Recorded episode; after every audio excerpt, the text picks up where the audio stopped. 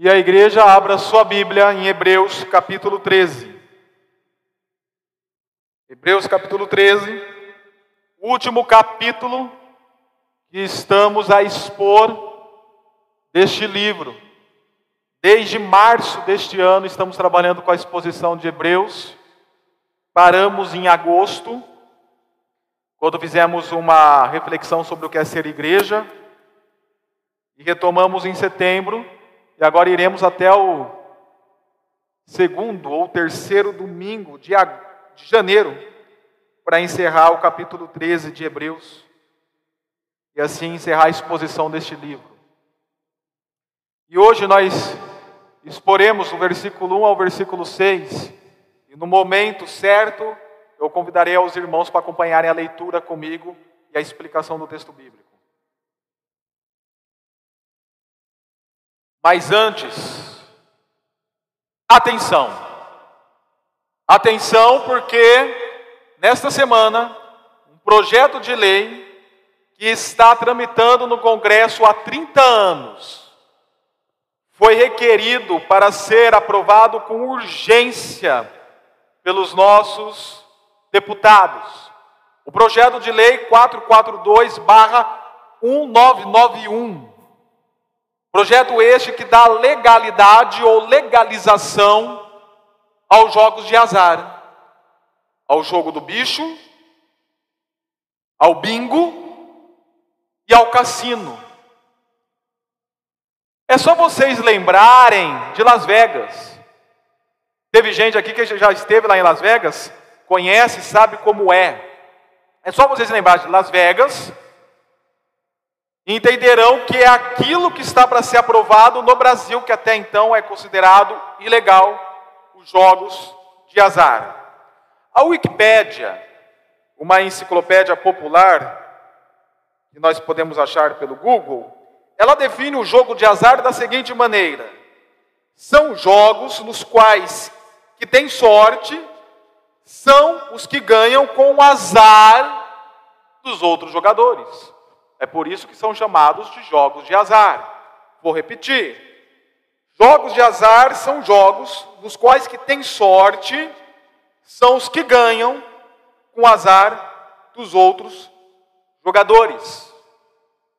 Então, quando você está a disputar um jogo de azar, a sua preocupação enquanto jogador não é nem um pouco com o outro, mas é consigo. Sua preocupação não é se o outro perderá, se prejudicará ou irá à falência. Mas a preocupação é com o seu ganho, com a sua rentabilidade e o crescimento no dinheiro e a riqueza. E o outro não é visto por você como alguém mas como algo. Ele não é visto por você enquanto jogador como tu, como você, como uma pessoa, mas é visto como isto. Marty Buber já falaria sobre esta questão. Eu não vejo o outro como eu e tu,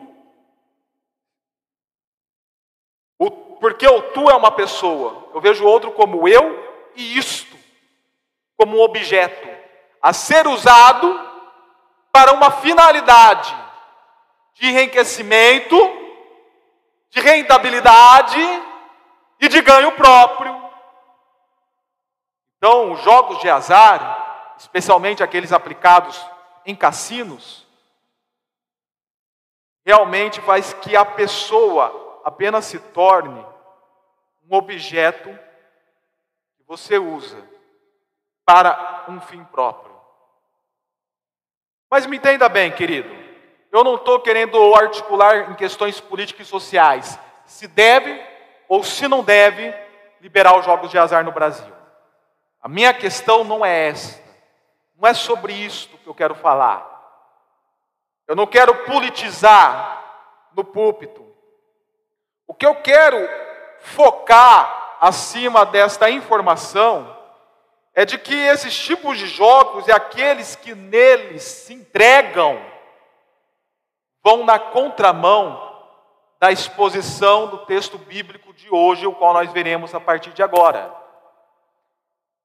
A ideia geral desse texto, a partir do versículo 1, é a seguinte: existe uma exortação aos leitores de Hebreus para que eles sejam constantes no amor de um para com o outro, no amor fraternal, no amor cordial. E a partir do versículo 2, existem outras sugestões ou ordens que o autor de Hebreus dá aos seus leitores, que parecem que são ordens descompassadas da primeira ordem dada no versículo 1. Porém, eu não vejo desta maneira. Eu vejo o versículo 1 como uma ordem principal.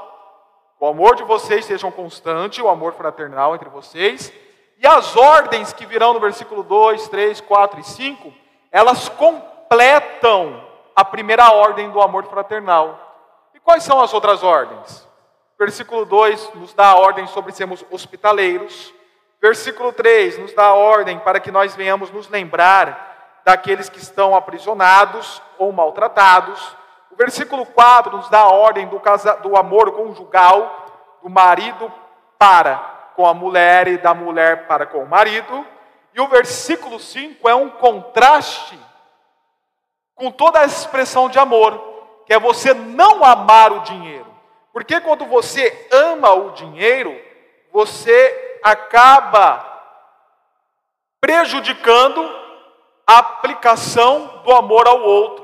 É por isso que João fala lá em 1 João, capítulo 3, versículo 17, o seguinte: se alguém tiver recursos materiais e vem do seu irmão em necessidade, não se compadecer dele, como pode permanecer ele no amor de Deus? É por isso então que enfaticamente eu afirmo aos irmãos que nós somos convocados, enquanto cristãos, enquanto igreja, enquanto pessoas ditas redimidas em Cristo Jesus, que querem viver a semelhança de Jesus e que querem cumprir a ordenança, o mandamento que Jesus falou de amar o outro como a si mesmo.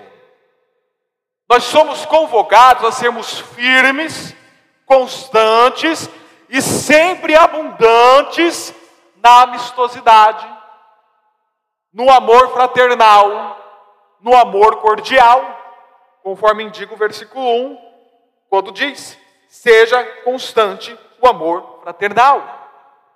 A palavra constante aqui no original, na Almeida Revista e Corrigida e na Bíblia de Jerusalém, está traduzida como permaneça ou permaneçam no amor fraternal, porque é de fato assim que se encontra no grego. É por isso então que eu iniciei falando: sejamos firmes, inabaláveis, sólidos, solidificados neste amor para com o outro. Constantes, conforme traduz a NVI, e sempre abundantes. Aquela ideia de encher o copo, de fazer com plenitude, com preenchimento a essa aplicação ao outro. Isso nós fazemos ao zelar, ao zelar pelos de fora, preste atenção. Nós somos firmes, constantes, sempre abundantes no amor cordial para com o outro, ao zelarmos pelos de fora, versículo 2 e 3, que nós iremos ler, pelo ou pela de dentro, versículo 4, e não pelo dinheiro versículo 5 e versículo 6, que é o amor carnal. Então, nesse texto, nós temos um contraste, que inclusive é o tema da mensagem: amor cordial versus amor carnal.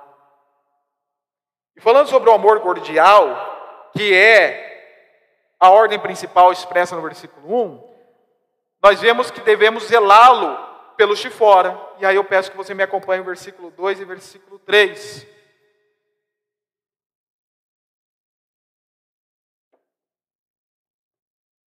Não se esqueçam da hospitalidade. A palavra amor no versículo 1, a raiz dela é filos, que é o amor amigo, o amor para o outro, é o amor que se doa a outra pessoa. É de onde vem a nossa palavra filantropia, atitudes filantrópicas que você faz causas sociais por amor a outra pessoa, se doando pela outra pessoa. Esta é a palavra que se encontra no original. E no versículo 2, a palavra hospitalidade é filoxinia. Parece nome de remédio, né? Filoxinia.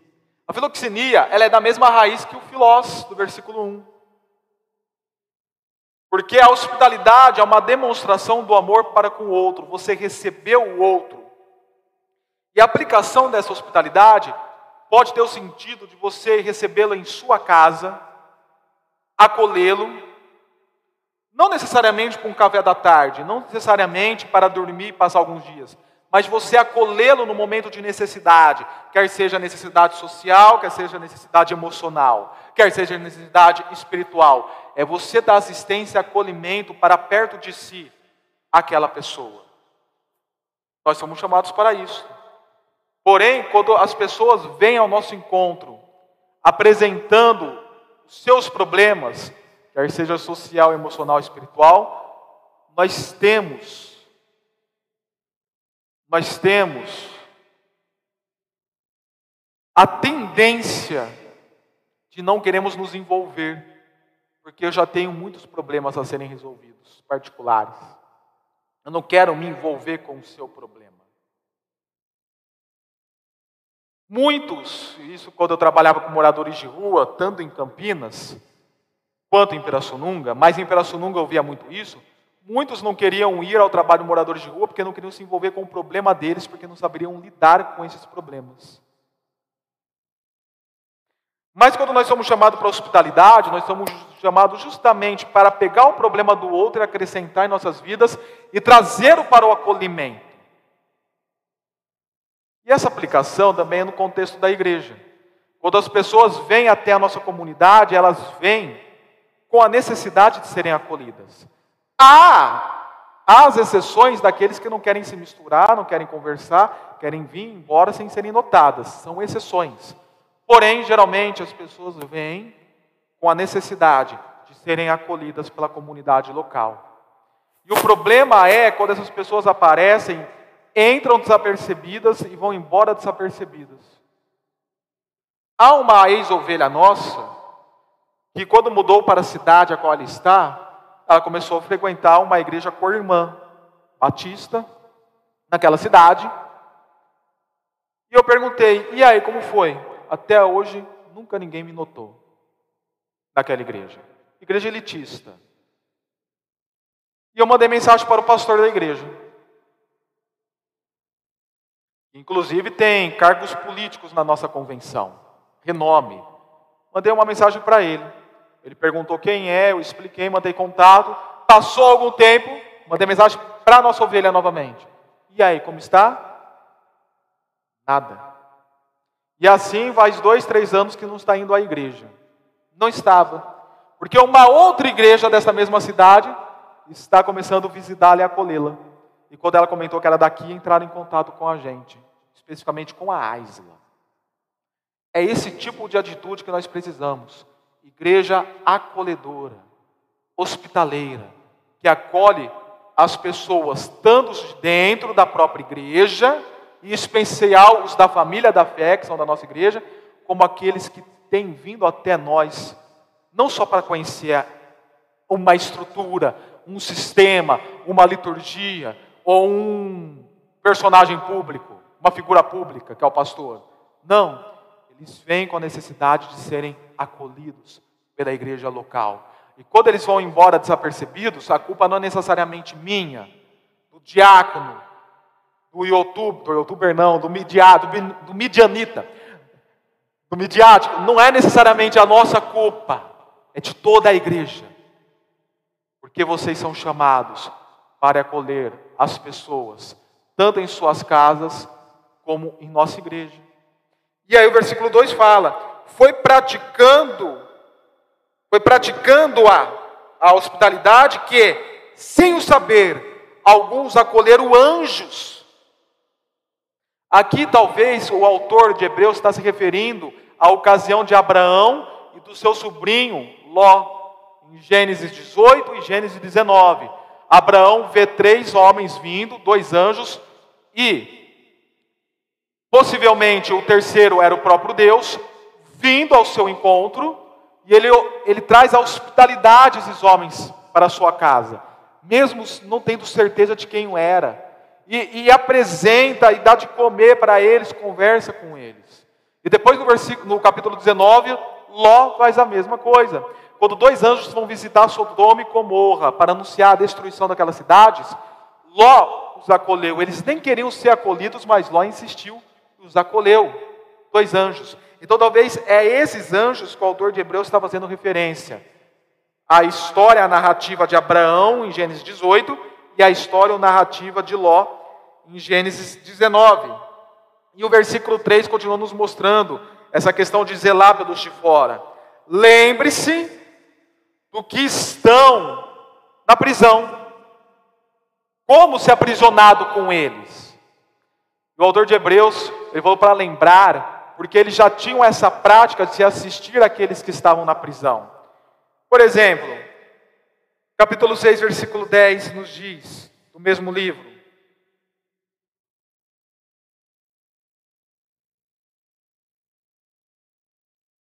Deus não é injusto, ele não esquecerá do trabalho de vocês e do amor que demonstraram por ele. Por qual motivo? Pois ajudaram os santos e continuam a ajudá-los. Quando nós nos dispormos a ajudar o outro, ao santo, e dar continuidade, constância nessa ajuda, nós demonstramos amor ao próprio Deus.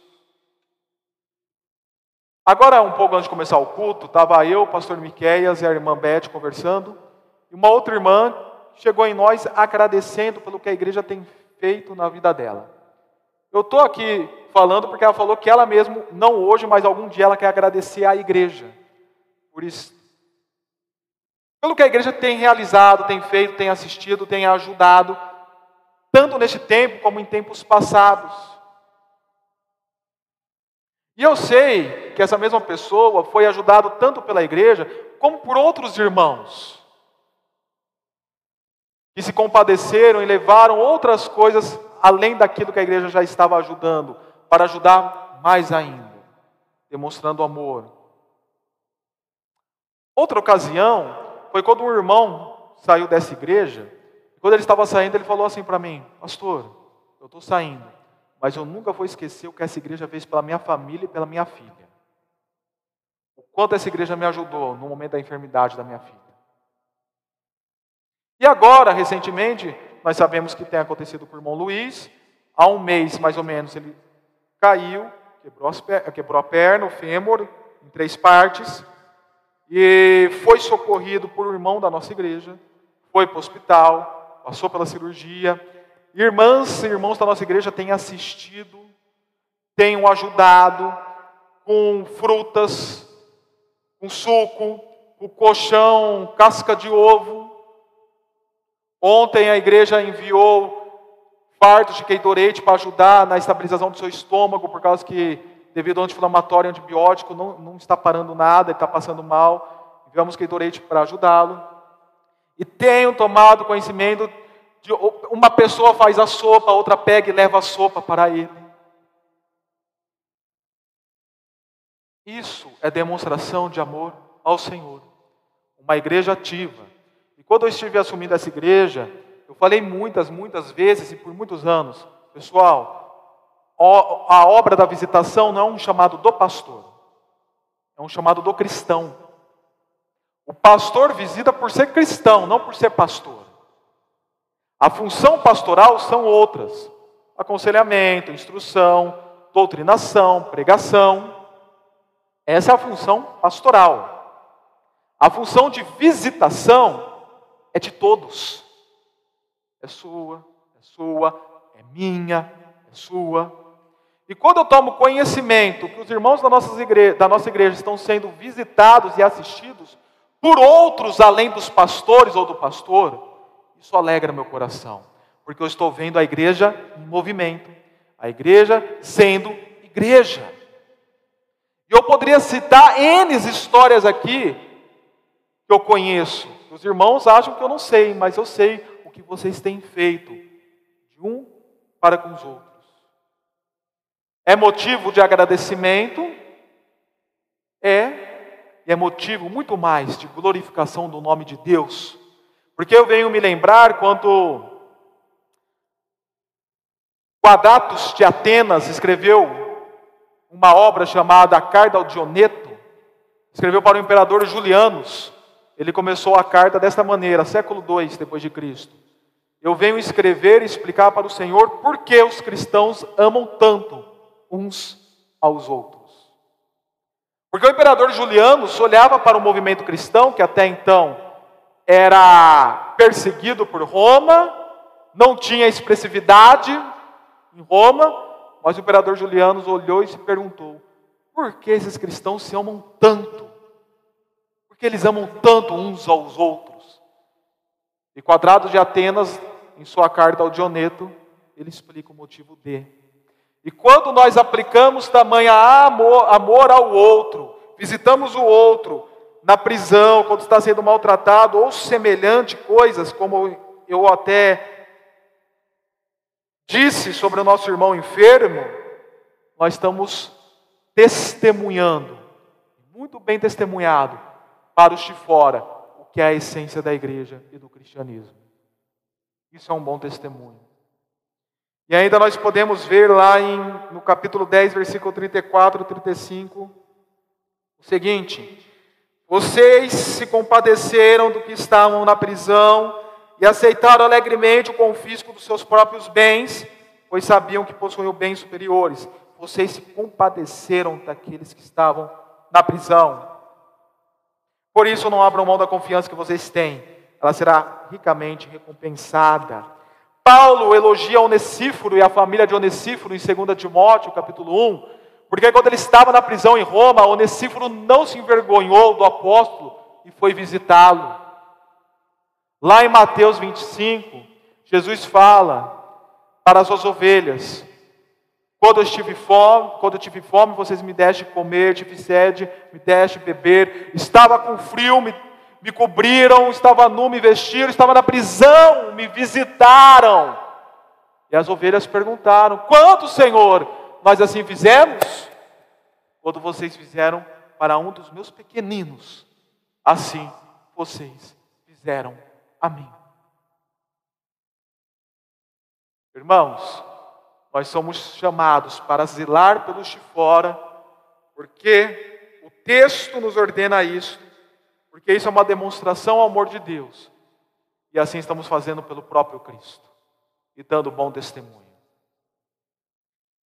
E ainda o texto continua dizendo, versículo 3, parte B: dos que estão sendo maltratados, como se vocês mesmos estivessem sendo maltratados. A Bíblia de Jerusalém traduz da seguinte maneira: porque vocês têm um corpo. Vocês ajudam os que estão sendo maltratados porque vocês têm um corpo. Vocês sabem o que é sofrimento, o que é dor. Isso se chama, no conceito social, de empatia.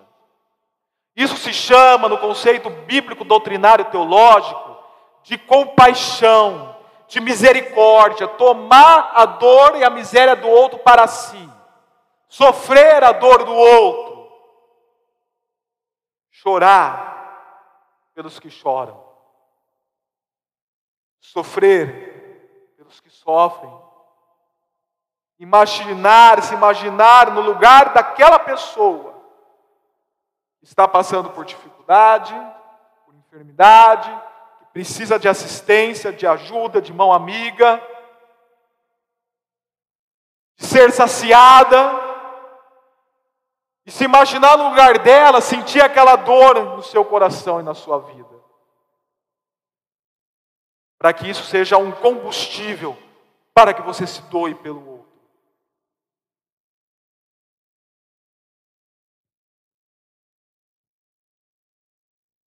Isso é zelar pelos de fora.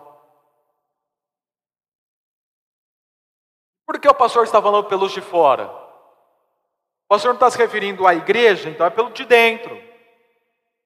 Bem, estou me referindo tanto à igreja como por aqueles que não são da igreja.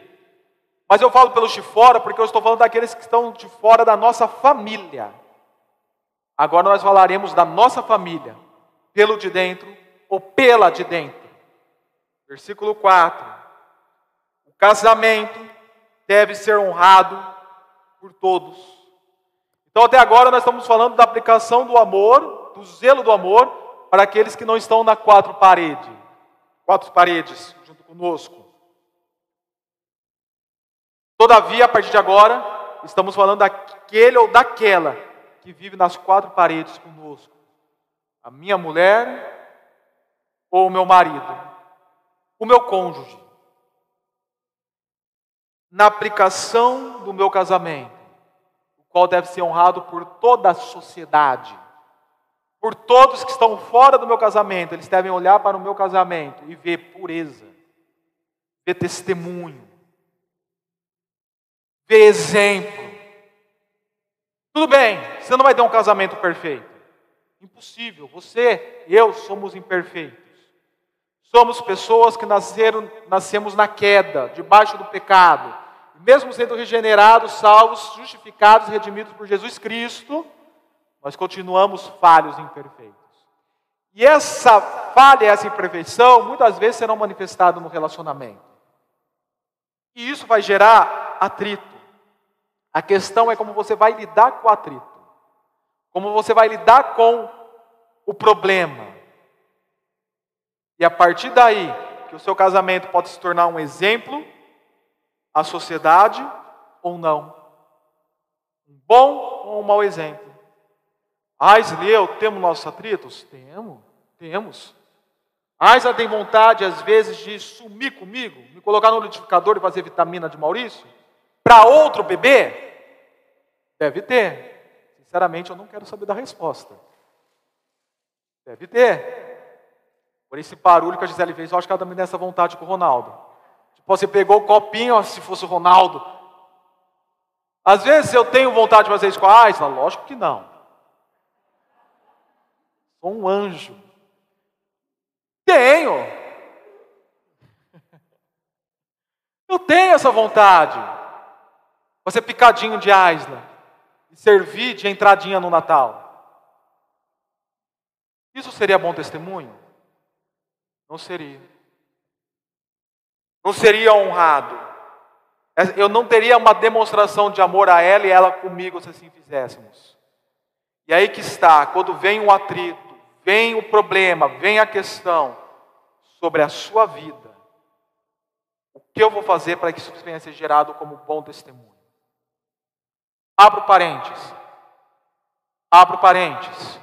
Pastor, se eu estou apanhando no meu marido, ficando com roxo, sendo maltratada que eu faço? Procure a polícia, denuncie, se afaste esse camarada. Fecha o parênteses. Procure também, abre parênteses de novo. Procure também o seu pastor para ser aconselhado, aconselhada, ministrado e ministrada, para chorarmos juntos.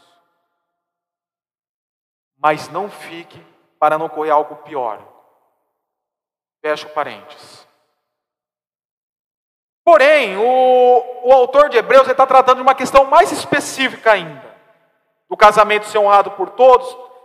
Ele, trata de uma questão mais específica. Isso nós vemos na, no, na frase sinonímica que ele usará logo em seguida. O leito conjugal conservado puro.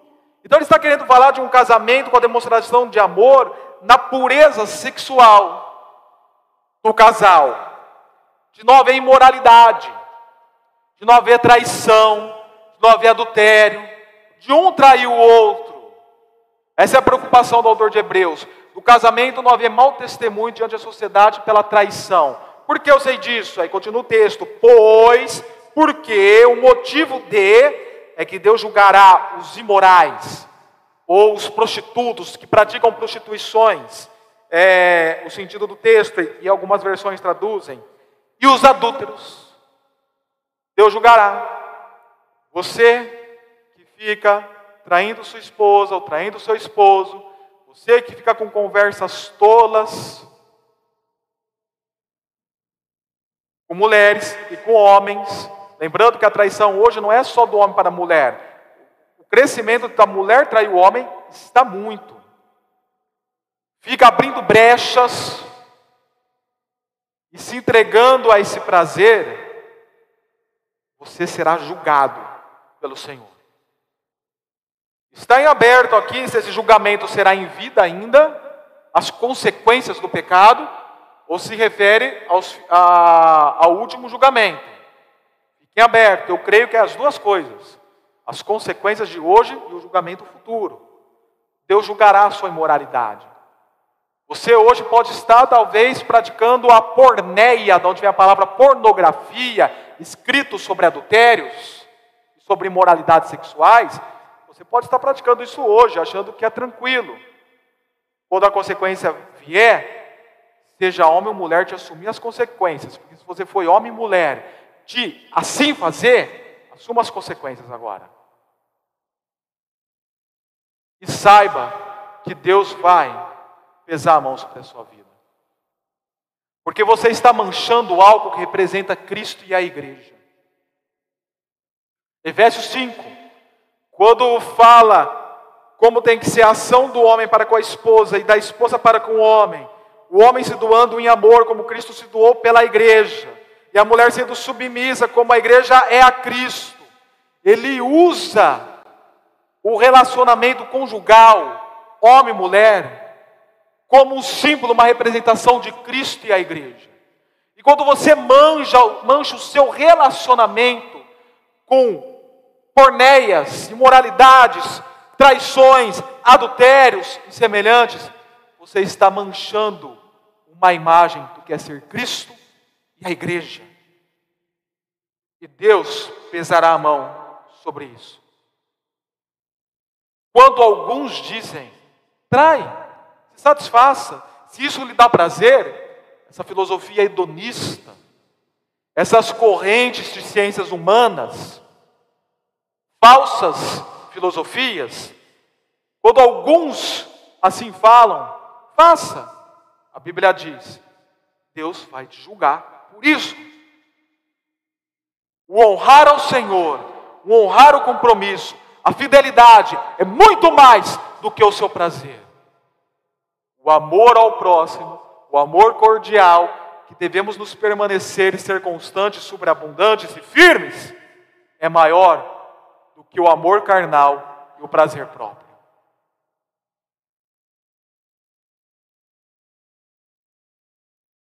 Então, até agora, nós vimos que assim devemos ser zelosos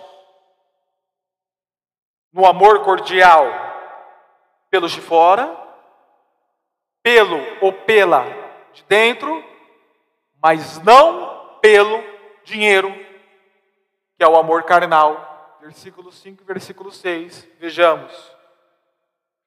Conservem-se livres do amor ao dinheiro. A NVI, que é a versão que eu estou usando, ela omite uma palavra no original que tem a ideia de estilo de vida. Não tenha esse estilo de vida de amor ao dinheiro. É por isso que a Bíblia de Jerusalém ela traduz da seguinte maneira: que o amor ao dinheiro não inspire a sua conduta. Ou ao meio da revista corrigida, parafraseando, diz assim: que a avareza não seja o seu costume. O que é avareza? A avareza é o amor excessivo pelo dinheiro. E Paulo já diz lá em 1 Coríntios capítulo 6, naquela lista daqueles que não herdarão o reino dos céus, que os avarentos não herdarão o reino dos céus.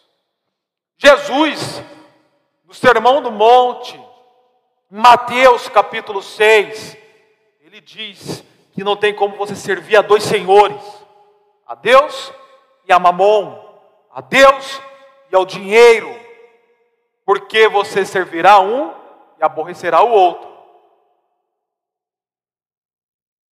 A questão é que cada vez que o mundo tem passado, a avareza tem se tornado o principal fundamento do nosso estilo de vida.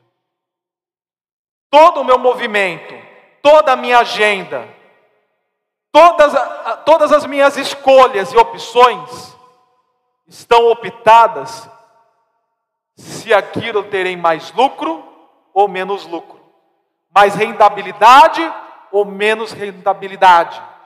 Então, eu deixo que a riqueza ou ao alcançar a riqueza determine a minha conduta, o meu costume, o meu estilo de vida.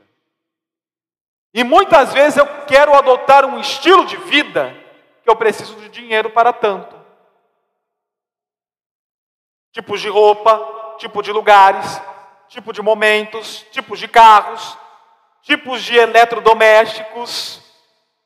Eu quero os caros, os que dão prazer ao ver o olho, ao meu olho ver. Eu quero esse estilo de vida desenfreadamente capitalista.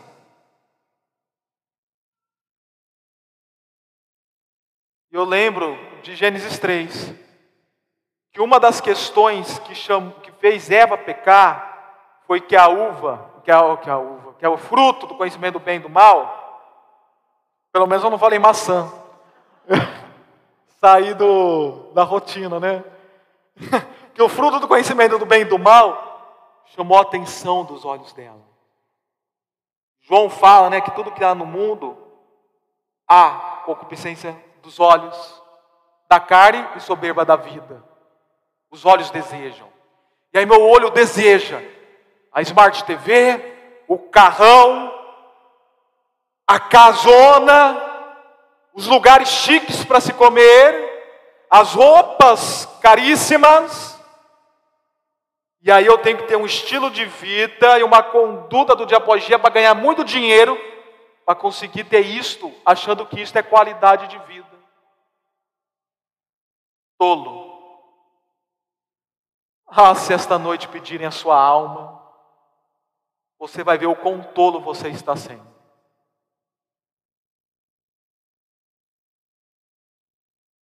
Filtre. Eu sempre falo isso na igreja, vou falar novamente. O Miquel e a Nádia guardaram bem guardado no no aconselhamento pré-nupcial. É necessário? É útil? É desejável ou é extra? Se é necessário, eu invisto. Se é útil, eu já começo agora a fazer uma avaliação de 70% a 80% se eu vou investir. Se é desejável, eu já faço uma avaliação de 50%, 40%. Se é extra, eu faço uma avaliação de 20% se eu vou fazer mão investimento. E a questão é que nosso amor à avareza, nosso amor ao dinheiro, à avareza, o estilo de vida avarento, está tão grande que aquilo que é extra se tornou necessário agora na minha vida. Eu tenho vontade de trocar meu carro. Desde quando vocês me conhecem, eu tenho o mesmo carro e a mesma moto. Está se tornando literalmente o meu carro, minha vida. Eu tenho o mesmo carro e a mesma moto. Um carro que me atende muito bem. Um Astra 2.0, 2008, modelo 2009. Estou fazendo propaganda para quem quiser comprar, tá? Me atende muito bem o meu carro. Muito bem. O Miquel ficou até surpreendido a maneira que ele subiu a serra de Ubatuba, né? Excelente. É desejável trocar um carro? É. Mas é necessário? Não é. Então por que eu vou me endividar? Para mim, hoje, uma utilidade para o meu ministério seria um mestrado. Eu me inscrever, mas fechar as inscrições. Em teologia filosófica no Andrew Jumper. Eu me inscrever. O dinheiro que eu poderia pagar uma mensalidade de um carro, eu pago o meu mestrado. O carro é desejável, o mestrado é útil. Onde eu vou investir meu dinheiro? No mestrado. Por que eu invisto em meu dinheiro em coisas desnecessárias? Tem coisas que são desejáveis que nós podemos comprar? Temos. Eu estou com minhas responsabilidades em dia? Eu estou com minhas contas pagas? Se eu assumir esse compromisso, eu vou faltar com algum outro compromisso já assumido? Por exemplo, eu tenho o desejo de comprar uma Smart TV. Ok, eu não tenho Smart TV. Eu tenho um Blu-ray que às vezes funciona na pancada para poder funcionar o YouTube a Netflix. Que eu ligo na, na minha televisão. Eu tenho vontade de ter uma Smart TV? Sinceramente, não tenho, mas vamos supor que eu tenha. Tem, é desejável. Tá, vou comprar uma Smart TV lá, 600 parcelas de 96 reais. Se eu assumir essas parcelas, eu vou conseguir continuar pagando aqueles compromissos que eu já tenho? Por exemplo, eu vou continuar conseguindo apagar o meu plano de saúde?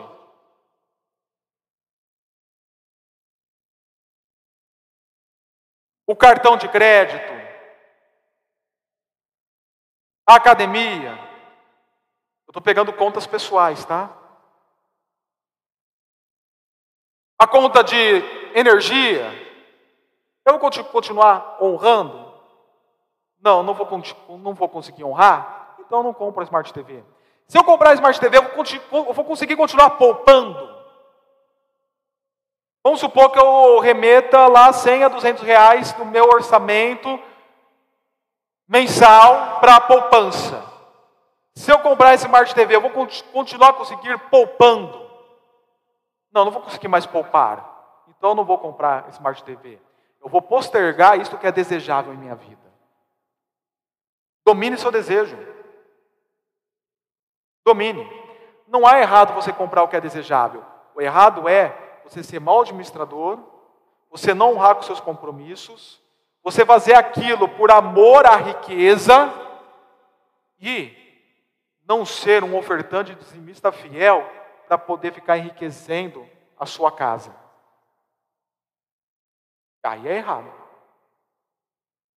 Irmão irmã, nós vivemos em um tempo que é demasiadamente capitalista. Eu não estou falando de sistema político, não estou falando disso, tá? Não estou falando de direita, de mercado livre, que tem que ser é, instituído no Brasil, a semelhança dos Estados Unidos. Eu não estou falando disso. Estou falando de indivíduos extremamente capitalistas.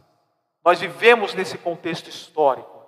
Então é muito fácil você ser filosofado da seguinte maneira: para ser feliz é necessário ter. Ter dinheiro. Para ter qualidade de vida é necessário ter muito dinheiro. E nós sabemos que biblicamente não é isto. Tendo que comer, o que vestir, sejamos satisfeitos. Buscai primeiro o reino de Deus, todas as coisas lhe serão acrescentadas. Deus providenciará o que vocês precisam de alimento, sustento, de vestimenta. Pare de ser avarento. Pare de ser egoísta. Pare de ser infiel. Pare de ser caloteiro. Pare. Você vem aqui, levanta a sua mão. Levanta a mão para o grande eu sou e é caloteiro aí fora, você não está tendo um estilo de vida de adoração, está tendo um estilo de vida de avarento.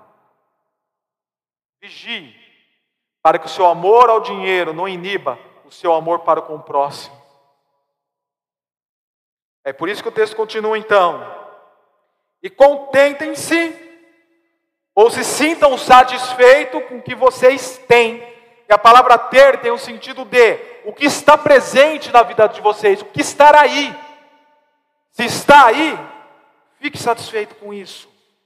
Porque Deus mesmo disse, e aí tem uma citação de Deuteronômio 31, 6 aqui: Nunca o deixarei, nunca o abandonarei, sempre providenciarei o que vocês necessitam.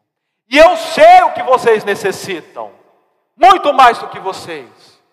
Se você necessitar de uma Smart TV, que eu duvide muito, Deus vai providenciar.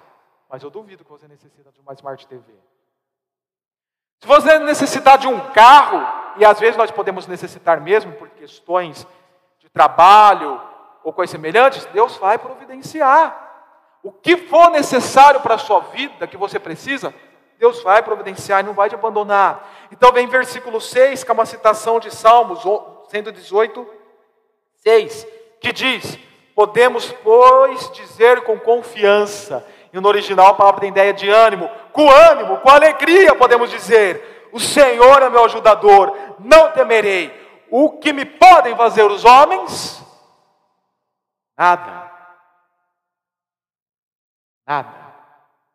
Pois bem, eu iniciei essa mensagem, introduzi essa mensagem, falando sobre um certo tipo de idolatria ao dinheiro.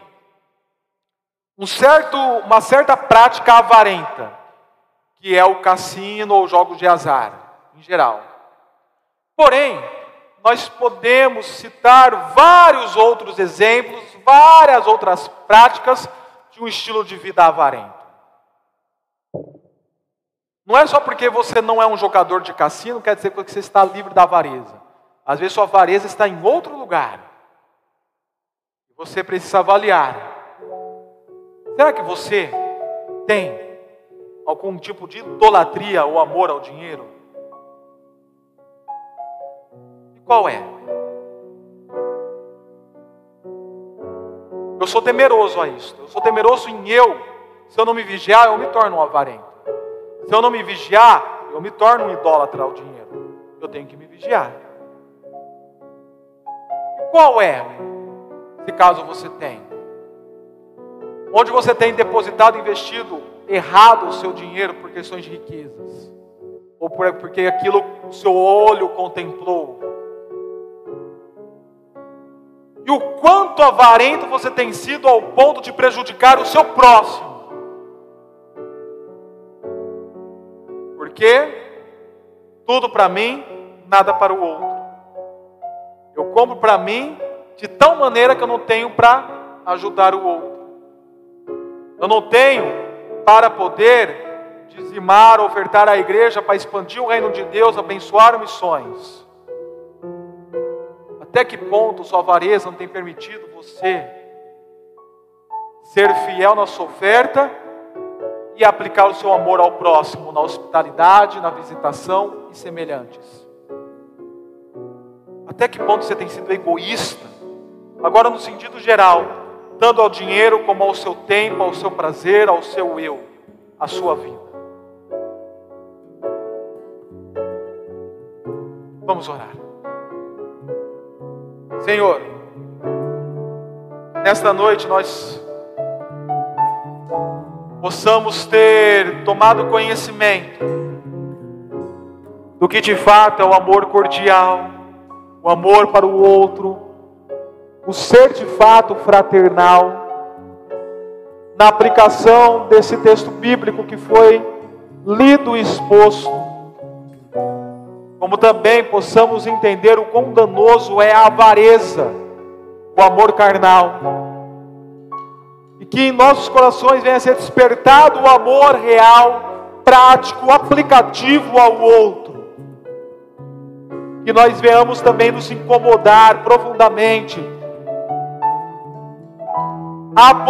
o possível amor ao dinheiro, a idolatria ao dinheiro que possamos ter em nossas vidas e nos arrepender se temos sido maus administradores, não, tem sido, não temos sido fiéis na oferta, no dízimo e no amor ao outro. Senhor, que possamos renunciar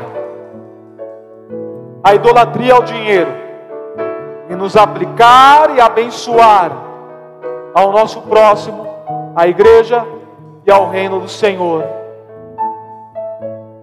uma verdadeira demonstração de amor para os de fora, para os de dentro, mas não pelo dinheiro. E assim sermos firmes e constantes, sempre abundantes na amistosidade, no amor fraternal, no amor cordial. Nome de Jesus. Toda a igreja diz: E amém.